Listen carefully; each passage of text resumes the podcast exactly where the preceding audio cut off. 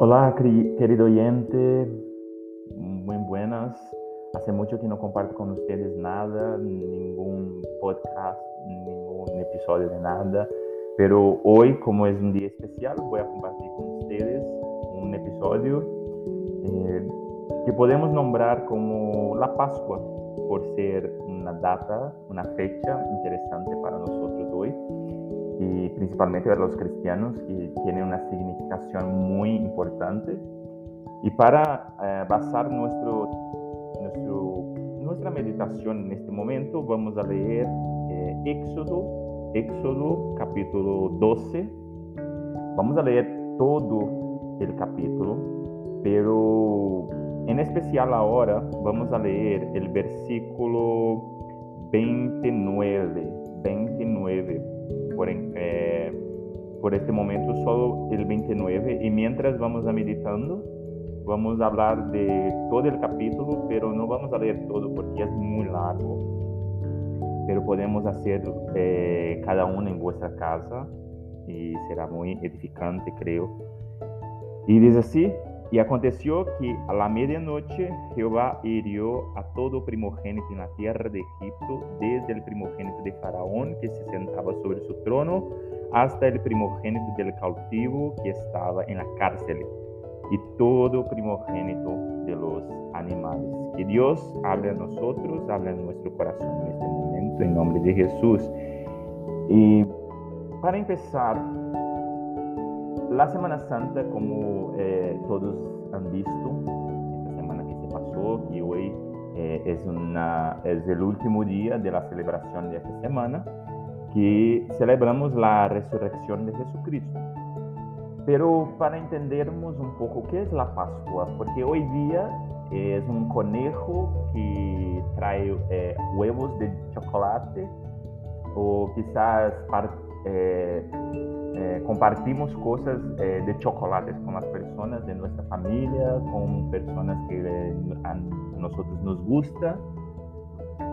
Pero creo que es importante sabermos cómo surgió la Pascua. Y este texto entonces muestra que la Pascua es una institución de Dios para su pueblo. Y vamos a, a ver entonces que eh, el pueblo de Israel, que fue el primero nombrado a pueblo de Dios sobre la faz de la tierra, ellos eh, fueron convocados a hacer esta Pascua. Y para ponerlos en contexto, ponerles en contexto, es importante sabermos que la Pascua fue eh, la última plaga que Dios envió a Egipto porque Israel estaba en Egipto cautivo como esclavos bajo el dominio de Faraón y Faraón no, no quería dejar que Israel partiera de su tierra, era su propiedad para él. Entonces Dios envió una, dos, tres plagas hasta la nueve, la plaga número nueve cuando fue la décima plaga, que fue esta que vamos a leer, fue donde Faraón, de hecho, liberó al pueblo de Israel de, sus tierras. Y todos los egipcios y todas las personas querían lejos Israel de sus tierras.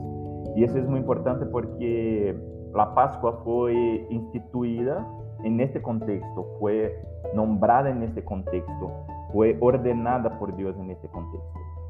Entonces, la misma noche Dios eh, habló al pueblo de Israel por intermedio de Moisés que esta sería una noche especial porque cada familia, cada persona tendría que eh, matar un cordero o un cabrito de un año sin defectos, sin manchas, sin nada que, que corrompiera este cordero para que la sangre de este cordero sea pasada en las puertas de las casas y tenían que ser la sangre en las puertas visiblemente del lado de fuera, afuera y no, no simplemente por dentro.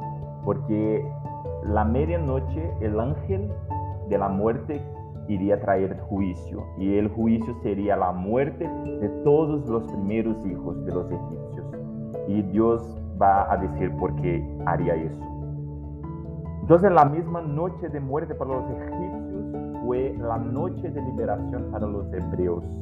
Para unos, juicio, para otros, salvación. La diferencia entre juicio y liberación, muerte y vida, condenación y salvación fue la sangre del cordero. Fue eso que pasó. Para los egipcios que no creyeran en Dios, que no creían en nada de eso y creían en otros dioses, ellos fueron juzgados, mientras que los israelitas que creían al Señor y hicieron caso a su ordenanza, pasaron la sangre del, cordero en las puertas y entonces ellos fueron librados y salvados.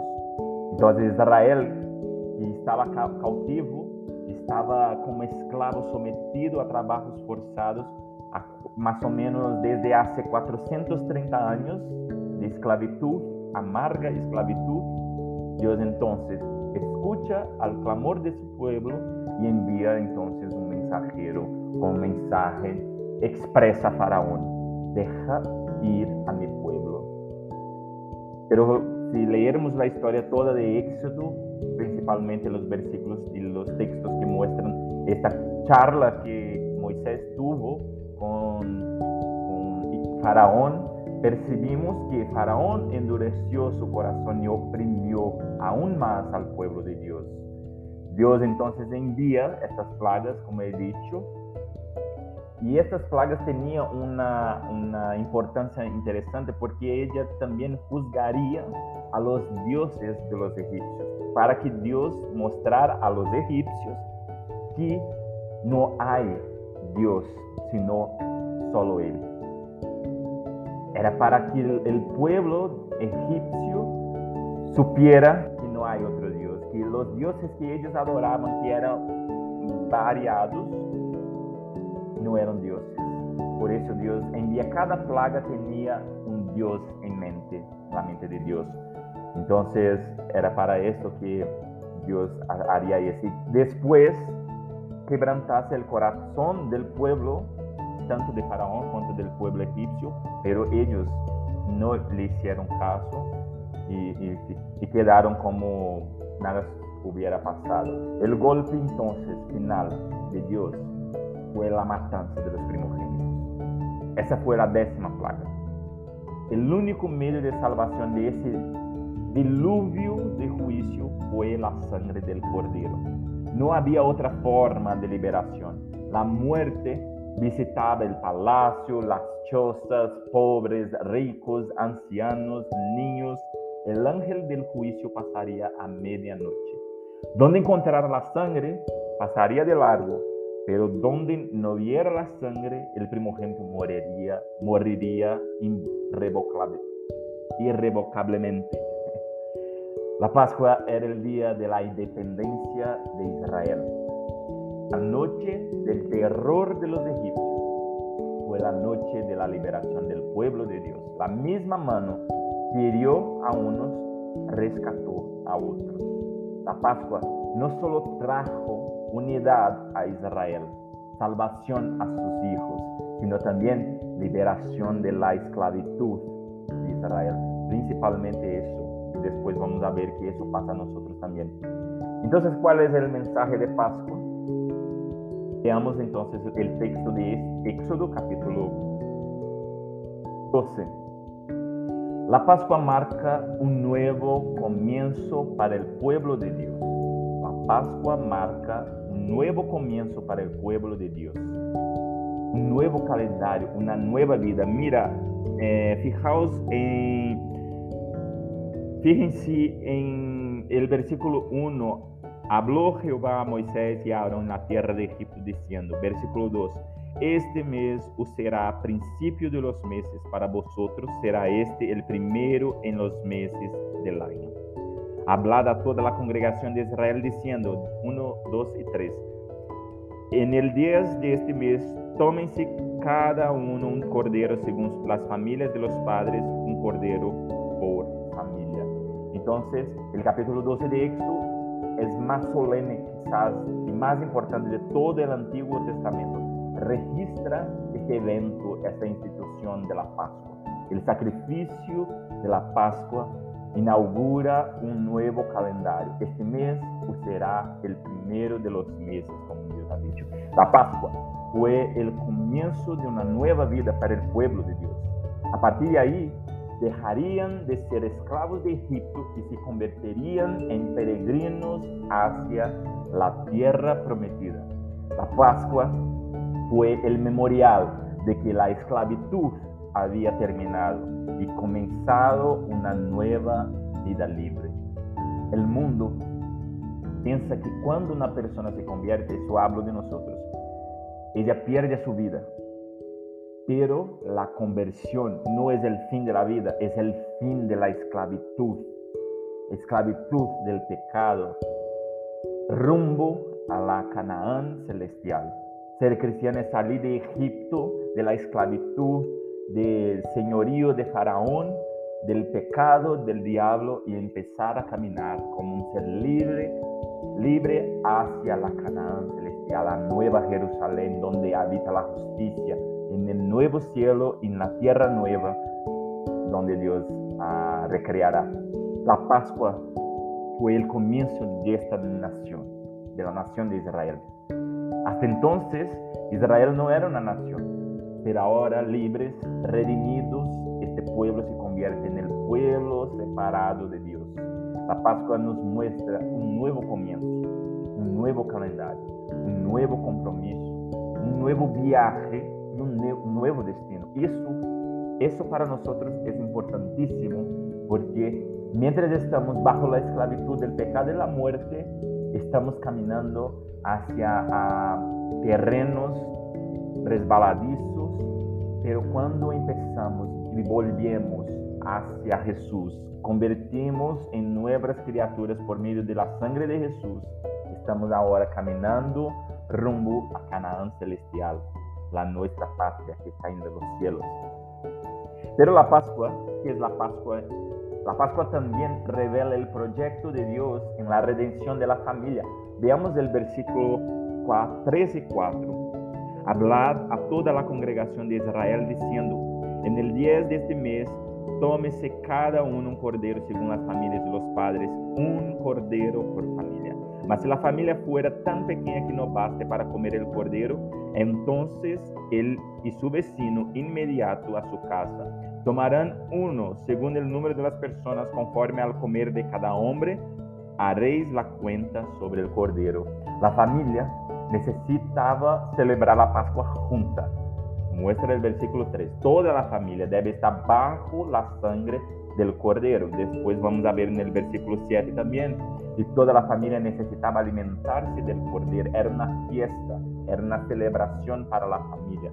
Toda la familia necesitaba celebrar este, este memorial en sus futuras generaciones para que otros también sepan y toda la familia debe comprometerse a enseñar a sus hijos el significado de la Pascua, que no es conejo, no es chocolate, no es fiesta de esta manera, es una fiesta de la liberación del pueblo de Dios de la esclavitud por medio de la sangre del cordero. Toda la familia que obedecía a esta ordenanza era beneficiada, era una ordenanza divina.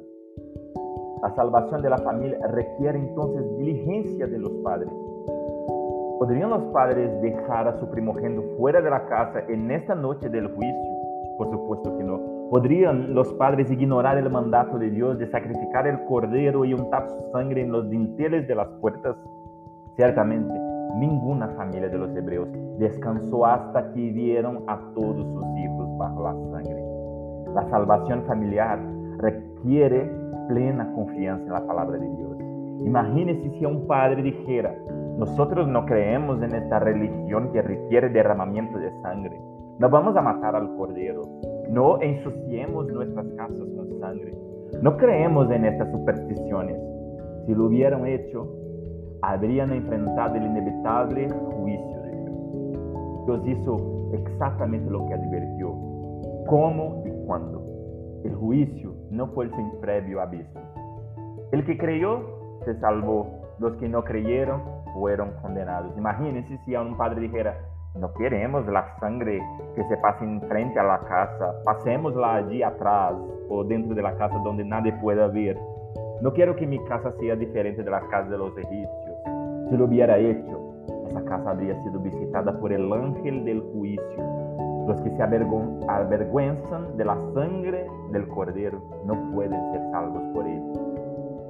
La comunión de las familias para nosotros también forma la gran congregación del pueblo de Dios. Aunque, aunque eran muchas familias, era una sola congregación. Cuando nosotros nos reunimos, Dios nos ve inevitablemente como parte del cuerpo, la iglesia.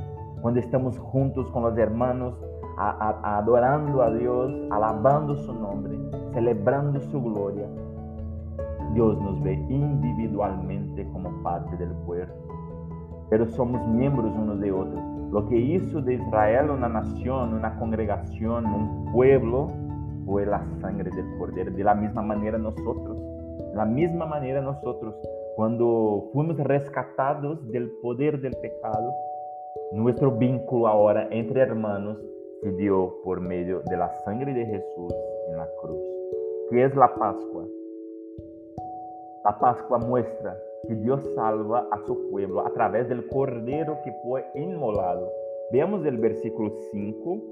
El animal será sin defecto, macho de un año, lo tomaréis de las ovejas o de las cabras, lo guardaréis hasta el día 14 de este mes y lo inmolará toda la congregación del pueblo de Israel entre las dos tardes y tomarán de la sangre y la pondrán en los postes y en el dintel de las casas en lo que lo han de comer.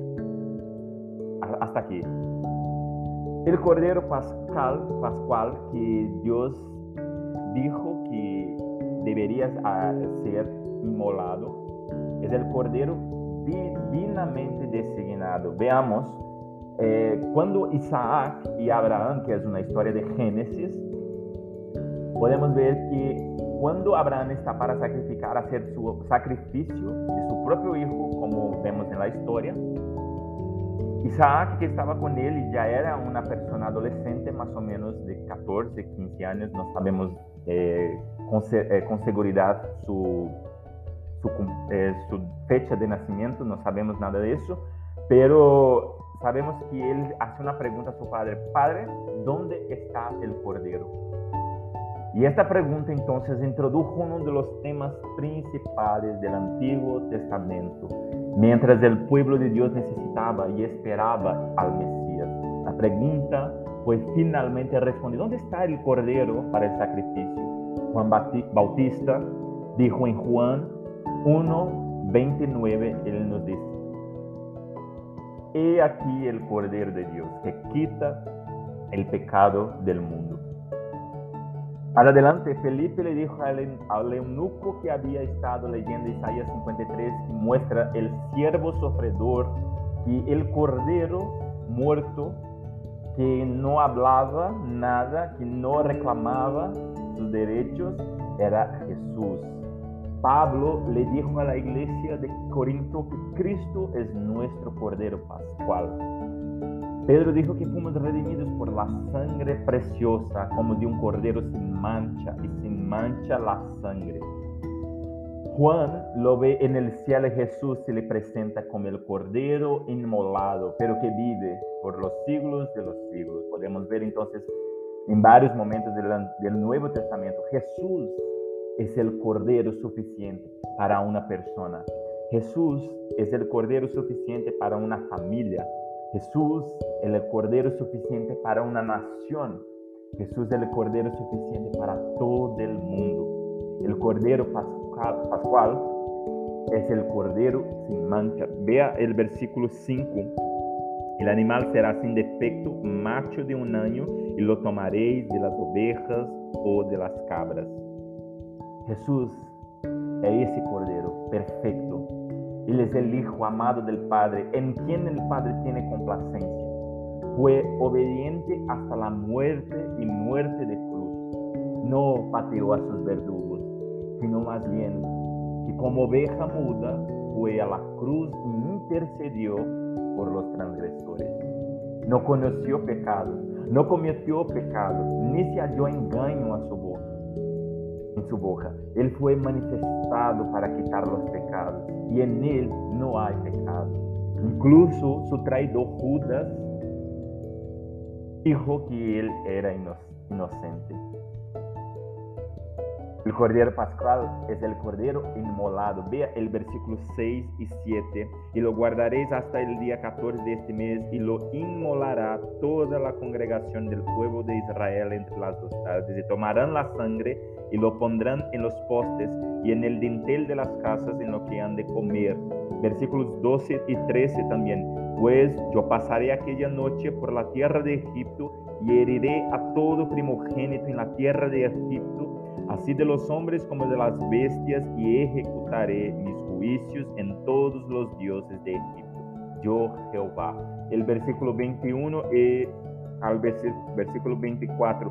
Ninguna cosa leudada comeréis en todas vuestras habitaciones. Comeréis panes sin levadura. Y Moisés convocó a todos los ancianos de Israel, les dijo, sacad y tomaos corderos por vuestras familias y sacrificad la Pascua y tomar un manojo de sopo y mojadlo en la sangre que estará en el lebrillo y untad el dintel y los postes con la sangre que estará en el lebrillo y ninguno de vosotros salga de las puertas de sus casas hasta la mañana, porque Jehová pasará hiriendo a los egipcios y cuando vea la sangre en el dintel en los dos postes, pasará Jehová aquella puerta y no dejará entrar alrededor de vuestras casas para herir Guardaréis esto por estatuto para vosotros y para vuestros hijos para siempre. No es la vida, entonces el cordero tenía que ser inmolado, como eh, hemos leído en todos estos textos. No es la vida del cordero la que salva, hace parte, pero no es solamente eso. No es el ejemplo de Cristo como muchas personas eh, eh, piensan que el ejemplo de Cristo es que salva a las personas. Tampoco era el ejemplo del cordero que salvaba a los egipcios, israelitas. No es la presencia del cordero en las familias. Tenían que sacrificarlo. Es la muerte de Cristo, es la muerte del cordero que trae, que trae salvación, que trae salvación. Sin derramamiento de sangre no hay remisión de algunas personas dicen que admiraban la vida, el ejemplo y las enseñanzas de Jesús. Otros ponen su confianza en los milagros de Jesús. Pero nadie se salva por las enseñanzas de Jesús, sino por su sangre. Es la muerte de Cristo la que nos trajo la salvación. Mateo 20, 28 vino para dar su vida en rescate por muchos. Mateo 26, 28 esta es mi sangre, la sangre de la nueva alianza derramada por muchos para remisión de los pecados. Apocalipsis 5, 9. Fuiste muerte con tu sangre, compraste para Dios a los de toda tribu, lengua, pueblo y nación. Jesús fue nuestro sustituto, murió en nuestro lugar. Su muerte fue vicaria, sustitutiva, murió nuestra muerte. El Cordero murió la muerte de los israelitas, israelitas hasta que Cristo viniera y muriera la muerte de todo su pueblo. Desde el Antiguo Testamento, desde siempre. Jesús es el único Salvador de todo su pueblo, sea en el pasado, en el presente, en el futuro. Jesús es el único que puede salvar a los pecadores por medio de su muerte. El inocente murió por el culpable. El Cordero Pascal es el Cordero de sangre aplicado a nosotros. Veamos el versículo 7. Veamos el versículo 7. Y tomarán de la sangre y la pondrán en los dos postes y en el dintel de las casas en lo que han de comer. El versículo 12, como hemos leído, el 21, 23 y 24 también, no es suficiente saber que el cordero fue inmolado. No solamente eso, todos sabemos que Jesús fue muerto en la cruz. Tampoco es la sangre del cordero la que libra del juicio, sino la sangre del cordero aplicada. Dios dijo, cuando vea la sangre pasará de vosotros. Entonces, esta aplicación de esta muerte de Jesús que sabemos que aconteció, que pasó, que sucedió desde hace dos mil años, fue aplicada a nosotros por medio del Espíritu Santo. Y la apropiación de la expiación debe ser personal. Cristo me amó y se entregó a sí mismo por mí. La sangre también era una señal de distinción, distinción. Lo que distinguió a los egipcios de los israelitas en aquella noche del juicio fue la sangre. Realmente hay solo dos categorías de personas. Aquellos que pertenecen a la iglesia de la redención comprada con sangre y aquellos que todavía están bajo sus pecados. Lo que importará en el día final no es la religión de cada uno, no son las obras, no son sus pobres méritos, ni siquiera sus dones, sino si estás o no bajo la sangre de Jesucristo. La sangre es la señal de salvación. Donde el ángel de la muerte vio, no entró la sangre, porque la sangre le dijo, aquí ya se cumplió el juicio, aquí ya fue muerto el cordero sustitutivo. Solo la sangre del cordero detuvo la espada del juicio. Los hijos de Jacob no eran mejores, ni más hábiles, ni más santos, ni más justos. Los que distinguían era la sangre. El que está bajo la sangre del cordero es justificado. Ahora ya no hay ninguna condenación. Por eso los creyentes son firmes y seguros en su salvación porque su juicio ya fue hecho, ya fue ejecutado en Jesucristo en la cruz. Y la sangre de Jesús aplicada a nosotros por medio del Espíritu Santo es que nos testifica, nos asegura y nos da seguridad de que somos salvos de la ira venidera. La sangre entonces es la señal de seguridad. El centro del cristianismo, del cristianismo es la cruz y el sentido de la cruz es la sustitución. Cristo murió por nosotros. Él llevó nuestros pecados en su propio cuerpo. El castigo que nos trae la paz fue sobre él. En la sangre de Cristo tenemos la seguridad del perdón, de la purificación. El cordero es el cordero sustentado. Veamos el versículo 8. En aquella noche comerán la carne asada al fuego y panes sin levadura con hierbas amargas lo comerán. Y al versículo 11, ninguna cosa comeréis en él cruda ni cocida en agua, sino asada al fuego, su cabeza con sus pies y sus entrañas ninguna cosa dejaréis de él hasta la mañana, y lo que quedare hasta la mañana lo quemaréis en el fuego, y lo comeréis así, ceñidos vuestros lomos, vuestro calzado en vuestros pies, y vuestro bordón en, en vuestra mano, y lo comeréis apresuradamente, es la Pascua de Jehová. Los que son salvos por la sangre del cordero se alimentan del cordero la sangre nos libera de la esclavitud y de la muerte. Y el cordero, su carne, nos sostiene para el camino hacia la Canaán celestial. Cristo es este nuestro alimento. El contenido de la comida de la Pascua se componía de cordero asado, hierbas amargas y panes sin levadura. El cordero, nuestro cordero, sufrió en la cruz del fuego de la justicia de Dios. Cristo fue herido y aplastado en la cruz. Las hierbas amargas son cosas también que componían esta ceremonia. Hierbas amargas habla sobre el sufrimiento que dejaron en Egipto y las pruebas que les esperaban de que ellos fueran siempre eh, personas que sufrieron. Deberían acordarse de eso pan sin levadura, la levadura en el Nuevo Testamento nos muestra que es símbolo de impureza, pecado oculto, falsa enseñanza, hipocresía y vida pecaminosa. La forma de participar de esta comida, como nos he dicho en el versículo 11, debe comerse con prisa. Era hora de salir de Egipto de una vez por todas. Disposición para marchar. Lombos ceñidos, sandalias en los pies, bastón en la mano y lo harás a toda prisa. Dios tiene prisa de sacar los tuyos de Egipto. Faraón quería detener al pueblo, servir a Dios en Egipto mismo, mantenerse cerca, que se queden los jóvenes, que se queden los rebaños. Pero Moisés no negoció. Egipto no es el lugar para, para que se quede el pueblo de Dios. El Cordero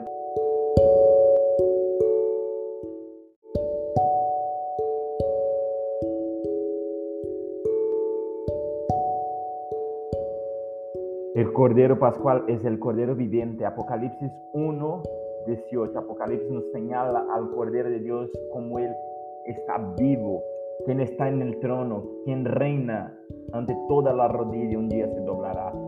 En Apocalipsis nos señala al Cordero que tiene siete cuernos, omnipotente, el que tiene siete ojos, omnisciente, el Cordero que volverá a juzgar a las naciones. ¿Qué es la Pascua? La Pascua es un memorial a perpetuar para las nuevas generaciones, para que ellas conozcan la salvación de Dios. Veamos el versículo 14, 17, 14, el versículo 14. Y este día os será en memoria, y lo celebraréis como fiesta solemne para Jehová durante vuestras generaciones, por estatuto perpetuo lo celebraréis. Versículo 17. Guardaréis la fiesta de los panes sin levadura, porque en este mismo día saqué vuestras huestes de la tierra de Egipto. Por tanto, guardaréis este mandamiento en vuestras generaciones por costumbre perpetua. El versículo 24, guardaréis esto por estatuto para vosotros y para vuestro hijo para siempre, vuestros hijos para siempre. El versículo 26, y cuando os dijeren vuestros hijos, ¿qué es este rito vuestro? Vosotros responderéis, es la víctima de la Pascua de Jehová, el cual pasó por encima de las casas de los hijos de Israel en Egipto cuando hirió a los egipcios y libró nuestras casas. Entonces el pueblo se inclinó y adoró, y los hijos de Israel fueron y hicieron puntualmente, así como Jehová había mandado a Moisés y a Aarón. La nueva generación que entraría en la tierra prometida podría olvidarse de este rito, podría olvidarse de cómo fueron esclavos en Egipto, de la amargura, de la esclavitud que pasaron en Egipto sus padres, así como las poderosas obras libertarias de Dios. Esta celebración continua, continua de la Pascua fue el instrumento pedagógico de Dios para mantener viva la historia de la redención, la memoria del pueblo, la muerte del Cordero la muerte de Cristo en la cruz es nuestro éxodo. El cordero que fue inmolado pero está vivo es nuestro alimento. Somos responsables de instruir a la nueva generación a conocer a Dios, a amar a Dios, regocijarse en Él, en sus poderosas obras, decir al pueblo que solo, solo aquellos que reciben el sello del pacto pueden participar en la Pascua. Ninguna persona puede alimentarse de Cristo hasta que sea liberada y salvada por la sangre de Cristo. Nadie puede participar en la santa asamblea solemne del pueblo de Dios hasta que reconozca que debe estar bajo la sangre del Cordero. Comer el Cordero sin discernir el cuerpo es comer para el propio juicio. La circuncisión era el sello del antiguo pacto, así como el bautismo es el sello del nuevo pacto. Solo aquellos que se arrepienten, creen y son bautizados son llevados a esa bendita asamblea de los redimidos. Y cuando celebramos entonces la Pascua, la cena del Señor, la santa cena del Señor, estamos participando de este mismo episodio, de este mismo evento, de este mismo rito que un día los israelitas celebraron. Ellos mirando hacia adelante, aquel Cristo, aquel, aquel Cordero que, venía, que vendría y nosotros mirando hacia atrás aquel Cristo que ha, vino, ha venido.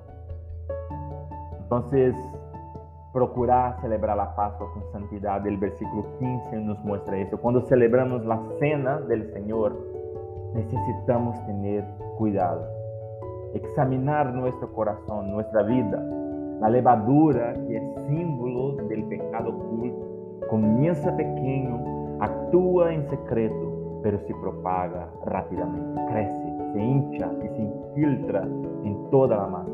No podemos asociar la iniquidad con una reunión solemne. Pablo dice, echad fuera la levadura vieja para que seáis masa nueva, porque lo sois sin levadura. porque también Cristo, nuestro Cordero Pascual, fue sacrificado. Por tanto, celebremos la fiesta no con la vieja levadura, ni con la levadura de malicia, sino con los panes sin levadura de sinceridad y de verdad. Esta es la forma de participar de la cena del Señor, con sinceridad y verdad, librados del pecado para servirnos nosotros mismos ofrecermos a Dios por medio de la sangre de Jesucristo, nuestro Cordero Pascual. ¿Qué es la Pascua? En último lugar, la Pascua que celebramos es la Pascua, Pascua del Señor. Veamos el versículo 11. El versículo 11. Y lo comeréis así, ceñidos vuestros lomos, vuestros calzados y vuestros pies, y vuestro bordón en vuestra mano, y lo comeréis apresuradamente. Es la Pascua del Señor el versículo ahora 27, y vosotros responderéis, es la víctima de la Pascua de Jehová, el cual pasó por encima de, los, de las casas de los hijos de Israel en Egipto, cuando hirió a los egipcios y libró nuestras casas. Entonces el pueblo se inclinó y adoró. Dios en este episodio reveló su poder. Veamos el versículo 29, vea, y aconteció que a la medianoche Jehová hirió a todo primogénito en la tierra de Egipto, desde el primogénito de Faraón que se sentaba sobre su trono, hasta el primogénito del cautivo que estaba en la cárcel, todo primogénito de los animales. Y se levantó aquella noche Faraón y él, todos sus siervos y todos los egipcios, y hubo un gran clamor en Egipto porque no había casa donde no hubiese muerto. A la medianoche Dios visitó las casas de los egipcios en juicio la Pascua es ese símbolo de redención para el pueblo de Dios y de juicio para los impíos. La muerte no respeta posición, ni poder, ni edad. La muerte no se apoderó de, los israelitas porque ellos estaban bajo la sangre del Cordero. ¿Tú estás bajo la sangre del Cordero? Dios cumplió su promesa. Veamos el versículo 31 a 36. 31 a 36. Y hizo llamar a Moisés y a Aarón de noche y les dijo, salid en medio de mi pueblo, vosotros y los hijos de Israel, y id, servid a Jehová como habéis dicho. Tomad vuestra, eh, eh, vuestras ovejas y vuestras vacas. De Faraón diciendo, como habéis dicho, idos, bendecidme también a mí. Y los egipcios apremiaban al pueblo, dándose prisa a echarlos de la tierra, porque decían, todos somos muertos y llevó el pueblo su masa antes que se le dase, sus masas envueltas en sus sábanas sobre sus hombros. Y hicieron los hijos de Israel conforme al mandamiento de Moisés, pidiendo que los egipcios, alhajas de oro, de plata, vestidos de Jehová, dio gracia al pueblo delante de los egipcios y les dieron cuanto pedían, así despojaron a los egipcios. Dios cumplió su promesa. Dios había dicho que lo que iba a suceder. Pero Faraón endureció su corazón y no creyó. Los que obedecieron fueron salvos, los incrédulos perecerán. Así será en el día del juicio. Los que creen y corren al refugio de la sangre del Cordero escaparán de la furia de la ira de Dios Todopoderoso. De los que se burlan de la sangre del Cordero perecerán. El cielo y la tierra pasarán, pero la palabra de Dios no pasará. Dios liberó a su pueblo los israelitas salieron valientemente de Egipto mientras enterraban a sus muertos. 600 mil hombres, 2 millones de personas. El éxodo fue la mayor demostración de la liberación de Dios en la vida de Israel, símbolo de nuestra redención. Veamos el versículo 37 hicieron los hijos de Israel conforme al mandamiento de Moisés, pidiendo de los egipcios alhajas de plata y oro y vestido. Eh, perdón, eh, la idea eh, equivocada. Partieron los hijos de Israel de Ramsés a Sucot como, como 600 mil hombres de a pie, sin contar los niños. El versículo 42. Y esta noche de guarda para Jehová para haberles por haberles sacado en ella de la tierra de Egipto, esta noche deben guardarla para Jehová todos los hijos de Israel en sus generaciones. Y el 51 también, en aquel mismo día sacó Jehová a los hijos de Israel de la tierra de Egipto por sus ejércitos. Entonces, delante de todo eso que es la Pascua, Tenemos que sacar de nuestras mentes, de nuestras familias, de nuestros hijos, de todas las personas cuanto, pueda, cuanto podamos, que Pascua es la liberación del pueblo de Dios, la liberación del pueblo de Dios de la esclavitud, del pecado, del diablo, del faraón, del Egipto, de todo eso que aprisionaba los, los, los pueblos de Dios, el pueblo de Dios, para ser libres, serviendo a Dios en verdad. La Pascua debe llevar entonces cada uno a una investigación profunda para saber si en verdad todos los miembros de nuestra familia están bajo la sangre. Era imprescindible que los israelitas mantuviese toda su familia dentro de casa, toda su familia, para que ellos no eh, participasen del juicio del Señor, recibiesen el, el, juicio, el juicio. Entonces mirar nuestra familia como personas que necesitan ser salvas, estar bajo la sangre del Cordero. Necesitamos hacer, hacer eso ya.